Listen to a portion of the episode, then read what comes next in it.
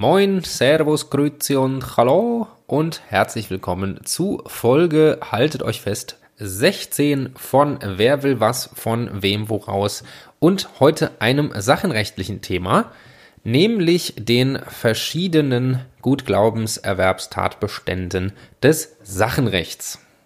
Der heute behandelte Sachverhalt ist etwas komplizierter als die bisher immer behandelten. Das liegt daran, dass die daran behandelten Themen einfach nur in der Art und Weise dargestellt werden können. Und da ich sie für durchaus relevant halte, wollte ich trotz der Komplexität des Sachverhaltes nicht auf diesen verzichten. Also heute zum ersten Mal die Empfehlung, auch wenn ich weiß, dass wahrscheinlich die wenigsten machen werden, vielleicht eine ganz kleine Skizze anzufertigen oder zumindest bei der Sachverhaltspräsentation sehr gut aufzupassen. Als kleines Vorwort zu diesem spektakulären Fall sei noch gesagt, was eine Winterhalle ist. Ich dachte nämlich die ganze Zeit bei diesem Sachverhalt, also diesem Klassiker des Sachenrechts, dass es sich um eine Eissporthalle handelt. Das ist aber nicht der Fall. Eine Winterhalle ist so eine Art Zelt, ein großes, was man aufbauen kann, äh, zwar mit dem Boden verbindet, aber nicht dauerhaft und da können dann Geräte beispielsweise drin gelagert werden. Oder man kennt es vielleicht von Tennisvereinen, da sehe ich das häufig, wenn ich an einem vorbeifahre im Winter, die spannen dann so eine Art Iglu über ihren Tennisplatz, damit sie auch im Winter spielen können. Das ist eine Winterhalle und tada, die meisten werden schon erraten, worum es geht. Und damit auch die, die noch nicht drauf gekommen sind, es erfahren, würde ich sagen, beginnen wir jetzt mit Folge 16 von Wer will was von wem woraus. Wer will was von wem woraus? Der Podcast für Juristen, Juristinnen und alle, die es werden wollen.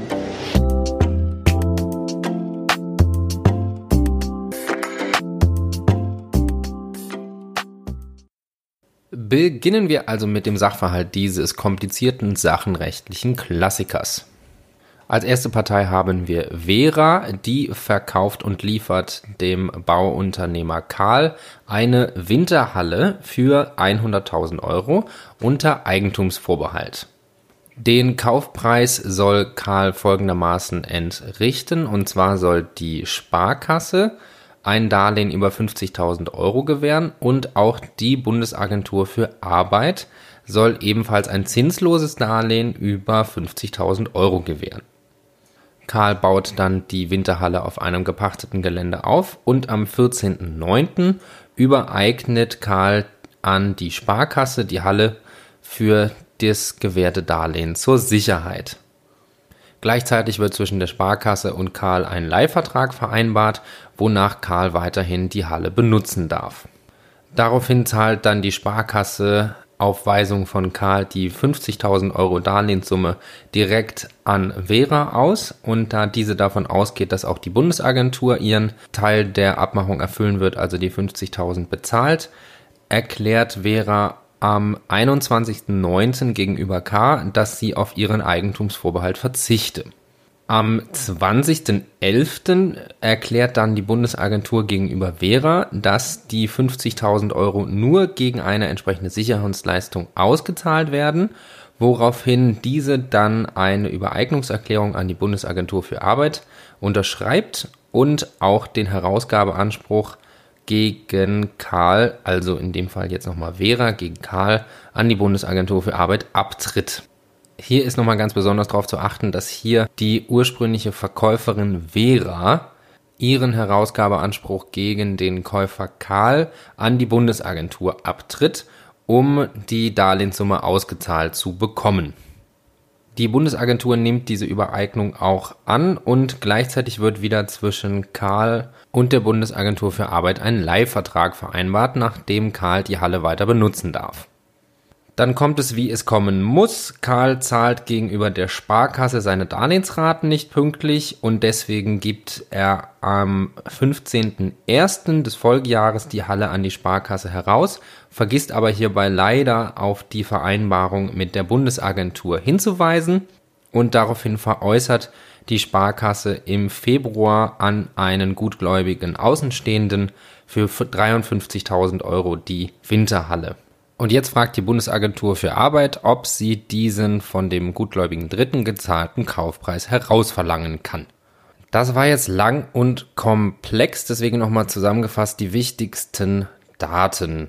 Vera verkauft unter Eigentumsvorbehalt an Karl eine Winterhalle für 100.000 Euro und der Kaufpreis soll zur Hälfte durch Darlehen der Sparkasse getilgt werden und zur anderen Hälfte durch Darlehen der Bundesagentur für Arbeit. Karl baut am 14.09. die Halle auf und übereignet diese zur Sicherheit an die Sparkasse und vereinbart dann einen Leihvertrag Vera geht davon aus, dass die Bundesagentur auch leisten werde und verzichtet dann am 21.09. auf ihren Eigentumsvorbehalt. Am 20.11. übereignet Vera dann der Bundesagentur die Winterhalle und tritt ihren Anspruch gegen Karl an die Bundesagentur ab und vereinbart am gleichen Tag zwischen Karl und der Bundesagentur eine Leihe. Am 15.01. des Folgjahres gibt dann Karl an die Sparkasse die Halle heraus und diese veräußert dann kurz darauf die Halle an einen Dritten. So, das waren jetzt vier Minuten Sachverhalt. Ich hoffe, er ist klar geworden und wir beginnen mit der Falllösung. Gefragt ist ja nach der Herausgabe des Erlöses, also des Surrogats. Und da sind ja die typischen Surrogatsansprüche Paragraph 285 667 und 816 Absatz 1 Satz 1 und die prüfen wir jetzt einfach mal durch, beginnend mit Paragraph 285. Die Bundesagentur will ja von der Sparkasse etwas haben, deswegen müsste, um den Anspruch aus 285 zu begründen, zwischen den beiden Parteien auch ein Schuldverhältnis bestanden haben. Ein vertragliches Schuldverhältnis liegt nicht vor. Denkbar wäre hier nur ein gesetzliches Schuldverhältnis in Form des EBV. Dazu der Verweis auf die vorangegangene Folge, die sich intensiv mit diesem Thema beschäftigt. Und daraus geht auch hervor, dass selbst wenn ein EBV vorläge, dieses zumindest nicht als gesetzliches Schuldverhältnis im Rahmen des Paragraphen 285 anwendbar ist, weil sonst die unangenehme Situation entstehen würde, dass der Eigentümer sowohl vom nicht berechtigten Veräußerer das Surrogat, also den Erlös, erlangen könnte, als auch von dem Erwerber die Sache selbst und der nicht berechtigte Veräußerer wäre dann dem Erwerber zum Schadensersatz verpflichtet und dem Eigentümer zur Herausgabe des Surrogats. Also es würde da eine unbillige Situation entstehen. Deswegen entsteht hier kein Anspruch aus Paragraph 285. Allerdings könnte ein Anspruch aus GOA, namentlich aus Paragraph 681 Satz 2 in Verbindung mit Paragraph 667 entstanden sein. Dazu müsste es bei der Veräußerung der Halle ein fremdes Geschäft geführt haben. Das liegt dann vor, wenn die Bundesagentur zum Zeitpunkt der Veräußerung Eigentümerin der Halle war. Allerdings müssen wir diese Frage hier noch gar nicht klären, weil es offensichtlich daran scheitert, dass hier kein Fremdgeschäftsführungswille von der Sparkasse vorliegt, weil sie ja zumindest davon ausgeht, ein eigenes Geschäft zu führen, weil sie sich ja selbst für die Eigentümerin hält. Deswegen scheitert auch der Anspruch aus GOA aus den Paragraphen 681 Satz 2 in Verbindung mit 667. Dann könnte noch ein Schadensersatzanspruch aus den Paragraphen 99 Absatz 1 989 vorliegen. Das erfordert zunächst ja die Vindikationslage, also das Eigentümer-Besitzer-Verhältnis. Aber dieses müssen wir auch an dieser Stelle noch nicht explizit durchprüfen, weil weil es hier offensichtlich an der Bösgläubigkeit der Sparkasse fehlt, weil sie ja zum Zeitpunkt des Besitzerwerbs ihr fehlendes Besitzrecht gar nicht kannte, sondern vielmehr davon ausging, selbst Eigentümerin zu sein und dies auch nicht grob fahrlässig falsch einschätzte, was ja nach 932 Absatz 2 die Bösgläubigkeit wäre. Somit steht der Bundesagentur auch kein Anspruch aus den Paragraphen 99 Absatz 1 989 zu. Aber wir kommen jetzt zum spannenden Teil der Prüfung, nämlich dem Anspruch auf Herausgabe des Erlöses aus 916 Absatz 1 Satz 1.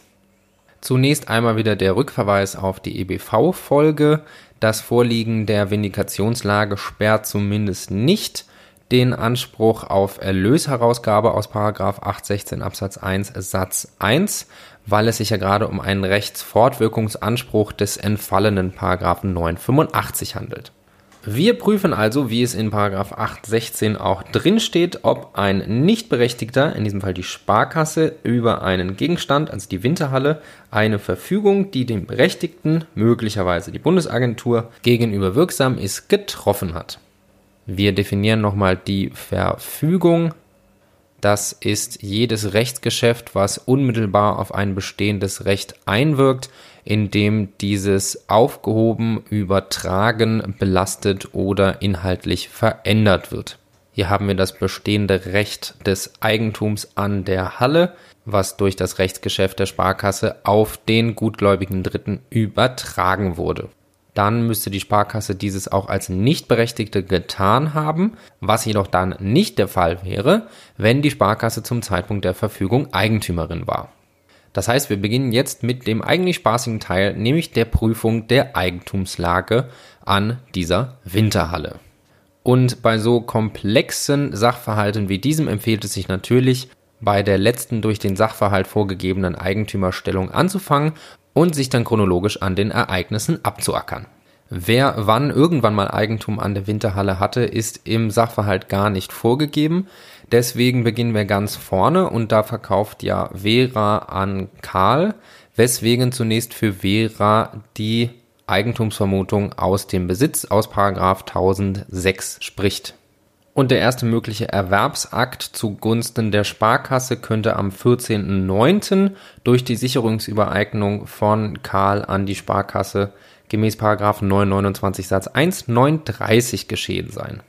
Hierzu der in der Einleitung bereits genannte Einschub, dass es sich ja bei der Winterhalle nicht um einen dauerhaft fest mit dem Grundstück verbundenen Gegenstand handelt, und deswegen auch das Mobiliarsachenrecht, also auch die Paragraphen 929 fortfolgende anwendbar sind.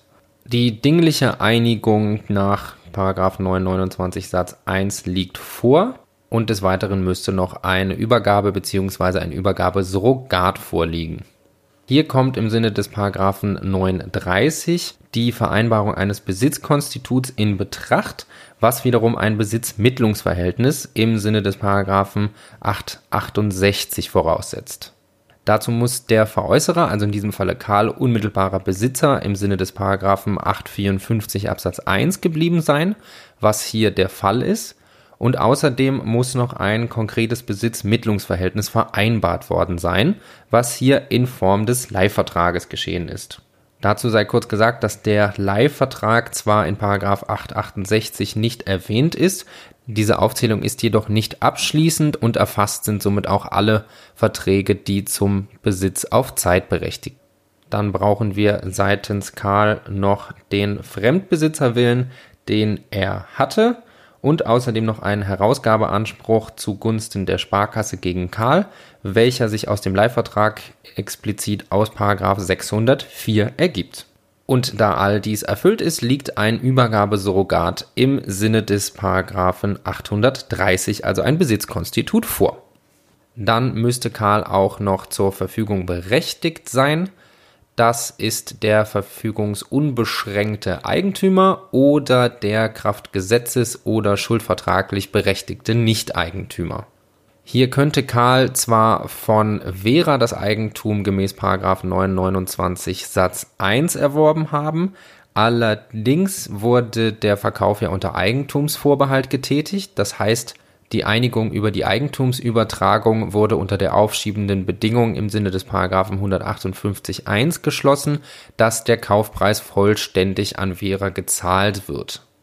Das heißt, dass das Eigentum bis zum Eintritt dieser Bedingung nicht an Karl übertragen wurde und zum Zeitpunkt der Verfügung von Karl an die Sparkasse am 14.09. war der Kaufpreis ja noch nicht vollständig gezahlt, somit die Bedingung noch nicht eingetreten und somit Karl auch noch nicht Eigentümer.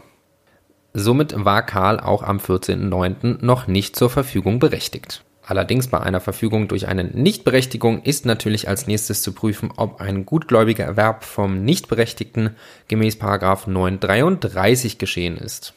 Dazu brauchen wir zunächst ein Rechtsgeschäft im Sinne eines Verkehrsgeschäfts, das heißt bei wirtschaftlicher Betrachtungsweise die Parteienverschiedenheit, was hier der Fall ist.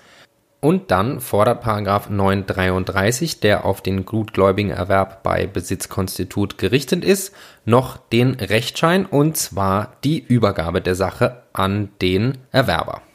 Und hier liegt ja keine Übergabe und der Begriff ist synonym wie Paragraph 929 Satz 1 zu verwenden Und eine solche Übergabe, also die Verschaffung des unmittelbaren Besitzes, liegt nicht vor. Und deswegen hat die Sparkasse auch am 14.09. nicht gutgläubig das Eigentum von Karl erworben. Der nächste Tag, an dem möglicherweise an der Eigentumslage etwas Änderndes geschehen ist, ist der 21.09., denn da hat Vera auf ihren Eigentumsvorbehalt verzichtet und dadurch könnte die Sparkasse da das Eigentum erworben haben. Und grundsätzlich ist zu sagen, dass ein solcher Verzicht auf den Eigentumsvorbehalt genauso wie der Eintritt der Bedingung wirkt und somit ein Wechsel in der Eigentümerstellung am 21.09. erfolgte. Allerdings war die bedingte Eigentumsübertragung ja zugunsten von Karl geschlossen worden und deswegen wäre zu diesem Zeitpunkt auch Karl Eigentümer geworden und nicht die Sparkasse. Allerdings könnte die Sparkasse durch die Übertragung am 14.09. von Karl bereits ein Anwartschaftsrecht erworben haben, was dann durch den Bedingungseintritt bzw. den Verzicht von Vera auf den Eigentumsvorbehalt zum Vollrecht erstarkt ist am 21.09. Dazu ist zu prüfen, ob in der Einigung zwischen der Sparkasse und Karl am 14.09. auch die Übertragung eines Anwartschaftsrechts gewollt wurde das ist nicht wirklich kompliziert, dass wenn das Vollrecht, also das Eigentum übertragen werden soll und das dann an der fehlenden Eigentümerstellung scheitert, dass dann gleichzeitig auch das wesensgleiche Minus, also das Anwartschaftsrecht mit übertragen werden soll. Das funktioniert sowohl über die ergänzende Vertragsauslegung nach 133, 157 als auch über eine Umdeutung nach 140 wobei es in meinen Augen nicht einmal der Umdeutung nach 140 bedarf, weil das schon über 133, 157 sauber durchgeht. Auch war K. als Eigentumsvorbehaltskäufer bereits Inhaber eines Anwartschaftsrechts an der Winterhalle und auch in der Verfügung über dieses Anwartschaftsrecht nicht beschränkt und somit erfolgte am 14.09. die Übertragung des Anwartschaftsrechts von Karl an die Sparkasse und dieses erstarkte durch den Verzicht von Vera auf ihren Eigentumsvorbehalt am 21.09. zum Vollrecht, weswegen die Sparkasse dann am 21.09. das Eigentum an der Winterhalle erwarb. Zu dieser Fragestellung gibt es noch den Streit, ob das Eigentum direkt erworben wird oder ob ein Durchgangserwerb vorliegt, also erst in diesem Falle Karl das Eigentum erwerben würde und dann eine juristische Sekunde später die Sparkasse. Dies ist aber nur relevant, wenn beispielsweise Gläubiger Befriedigung aus dem Eigentum von Karl suchen würden. Da diese Konstellation aber hier nicht vorliegt, ist auch dieser Streit hier nicht zu führen. Wir halten also das Zwischenergebnis fest. Die Sparkasse ist ab dem 21.09. Eigentümerin der Winterhalle. Aber wie gewonnen, so zerronnen. Dieses Eigentum könnte sie am 20.11 durch gutgläubigen Erwerb der Bundesagentur für Arbeit von Vera gemäß 929 Satz 1, 931, 934 wieder verloren haben. Wir erinnern uns, am 20.11. hat Vera, um das Darlehen ausgezahlt zu bekommen, die Winterhalle an die Bundesagentur für Arbeit übereignet. Nun haben wir ja bereits festgestellt, dass zu diesem Zeitpunkt bereits die Sparkasse Eigentum an der Winterhalle hatte. Deswegen prüfen wir direkt den gutgläubigen Erwerb und zwar nach 934, weil Vera ja ihren vermeintlichen Herausgabeanspruch gegen Karl an die Bundesagentur abgetreten hat. Also brauchen wir zunächst eine Einigung zur Eigentumsübertragung im Sinne des Paragraphen 929 Satz 1 zwischen der Bundesagentur für Arbeit und Vera. Die liegt hier vor. Und als Übergabesurrogat könnte hier die Abtretung eines Herausgabeanspruchs nach 931 in Betracht kommen. Allerdings hatte Vera ja zu diesem Zeitpunkt gar keinen Herausgabeanspruch gegen Karl mehr, weil ja sowohl der Paragraph 985 entfallen ist, weil sie ja nicht mehr Eigentümerin war, und auch ein etwaiger Herausgabeanspruch aus dem Eigentumsvorbehalt, also ein schuldrechtlicher, bestand nicht mehr, weil sie ja auf diesen Eigentumsvorbehalt verzichtet hatte.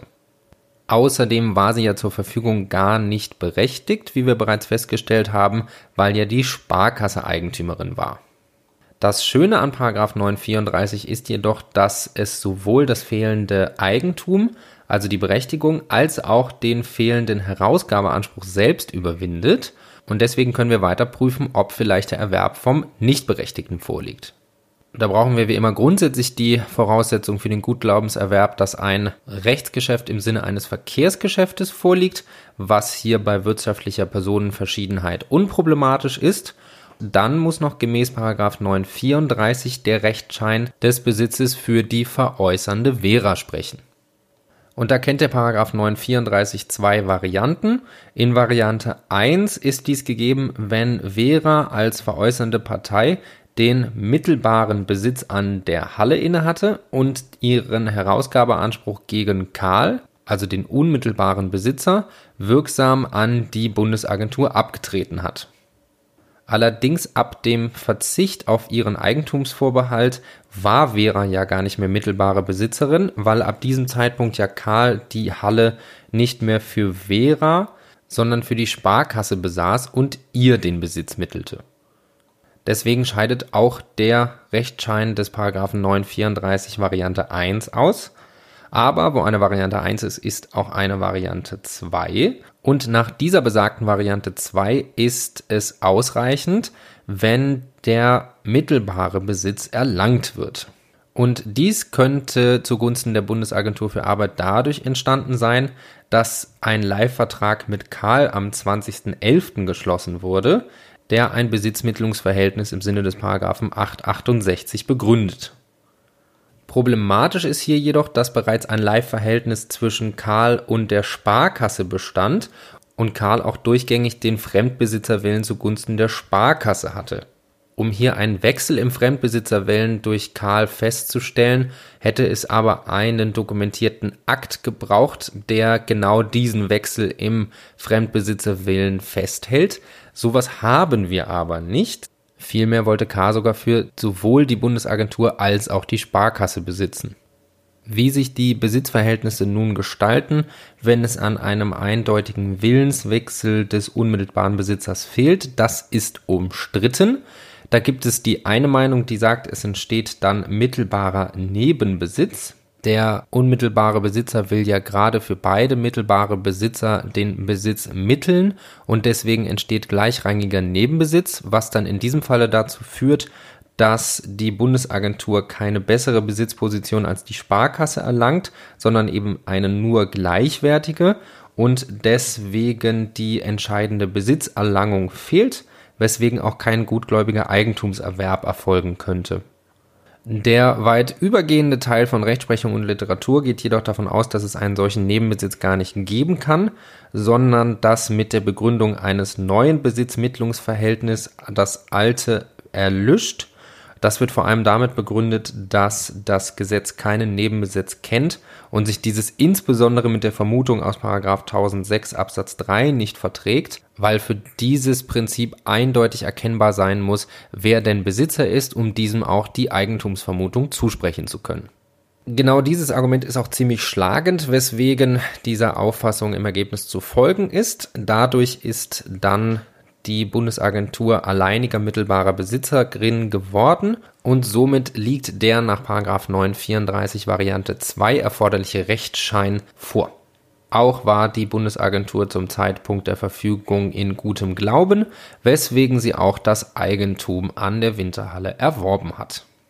So, wer sich jetzt denkt, das Ende der Prüfung, wir haben das Eigentum der Bundesagentur zugeschrieben, der Anspruch geht durch, Moment, es gibt noch einen weiteren Akt. Und zwar könnte die arme Bundesagentur das Eigentum an der Winterhalle wieder verloren haben, nämlich indem Karl die Winterhalle am 15.01. an die Sparkasse herausgegeben hat und das Ganze aufgrund von Paragraph 929 Satz 1 in Verbindung mit Paragraph 932, also ein gutgläubiger Erwerb. Dazu brauchen wir natürlich erstmal eine Einigung über die Übertragung des Eigentums. Das könnte ja noch am 14.09. geschehen sein, als diese sich ursprünglich mal geeinigt haben, Karl und die Sparkasse.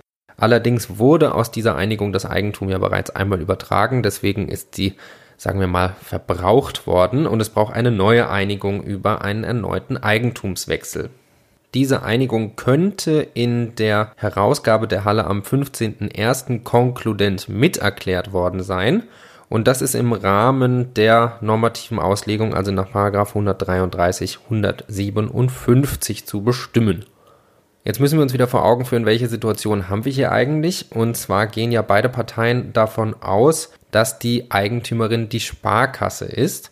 Deswegen grundsätzlich ist es vielleicht etwas komisch anzunehmen, dass bei Herausgabe an einen vermeintlichen Eigentümer auch die Eigentumsübertragung miterklärt werden soll. Allerdings kann man schon verstehen, dass wenn aus reinen Rechtsgründen die Eigentumsübertragung misslungen ist, dass dann die Beteiligten eigentlich auch wollten, wüssten sie um diesen Umstand, das Eigentum zu übertragen. Und vor allem, was das überzeugendere Argument ist, dass es doch sehr unbillig ist, dass wenn die Parteien wüssten, dass die Sparkasse nicht Eigentümerin ist und ihr dann das Eigentum übertragen, sie dann dieses erwerben könnte und nur durch dieses fehlende Wissen, dass Eigentum nicht übertragen werden soll, das scheint doch sehr unbillig. Somit kann man schon sagen, dass in der Übergabe auch konkludent die Einigung zur Übertragung des Eigentums steckt. Die Übergabe erfolgte mithin am 15.01. Allerdings war ja Karl zu diesem Zeitpunkt gar nicht Eigentümer, sondern die Bundesagentur für Arbeit war Eigentümerin der Halle. Deswegen fehlt es ja Karl auch an der Berechtigung.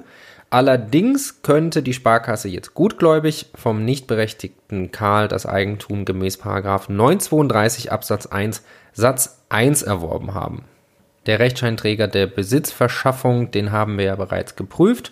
Und außerdem war ja die Sparkasse gutgläubig, weil sie von diesen ganzen Hin- und Herverfügungen mit der Bundesagentur nichts wusste und da auch kein Abhandenkommen nach 935 Absatz 1 Satz 2 vorliegt, hat sie am 15.01. gutgläubig gemäß 929 Satz 1 932 das Eigentum an der Winterhalle erworben.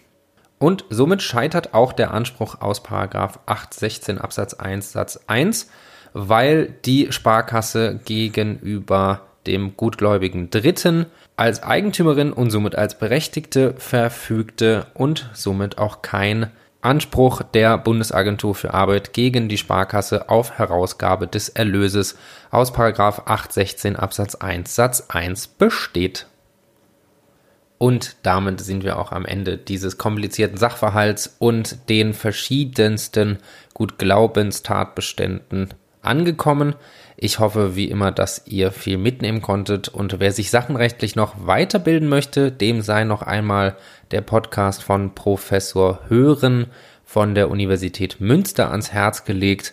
Einfach Podcast hören Uni Münster bei Google eingeben und schon werdet ihr auf die entsprechende Seite geführt. Der hat das sehr schön aufbereitet und bietet nochmal Vertiefung in viele sachenrechtliche Probleme. Wenn ihr euch das anhört, dann hoffe ich, dass es euch weiterhilft und euch das Sachenrecht etwas näher bringt. Viel mehr freue ich mich natürlich auch, wenn ihr weiterhin meinem Podcast Wer will was von wem woraus gewogen bleibt und wünsche euch an dieser Stelle weiterhin eine entspannte und produktive Examensvorbereitung oder Studienzeit und freue mich schon auf die nächste Folge in der nächsten Woche.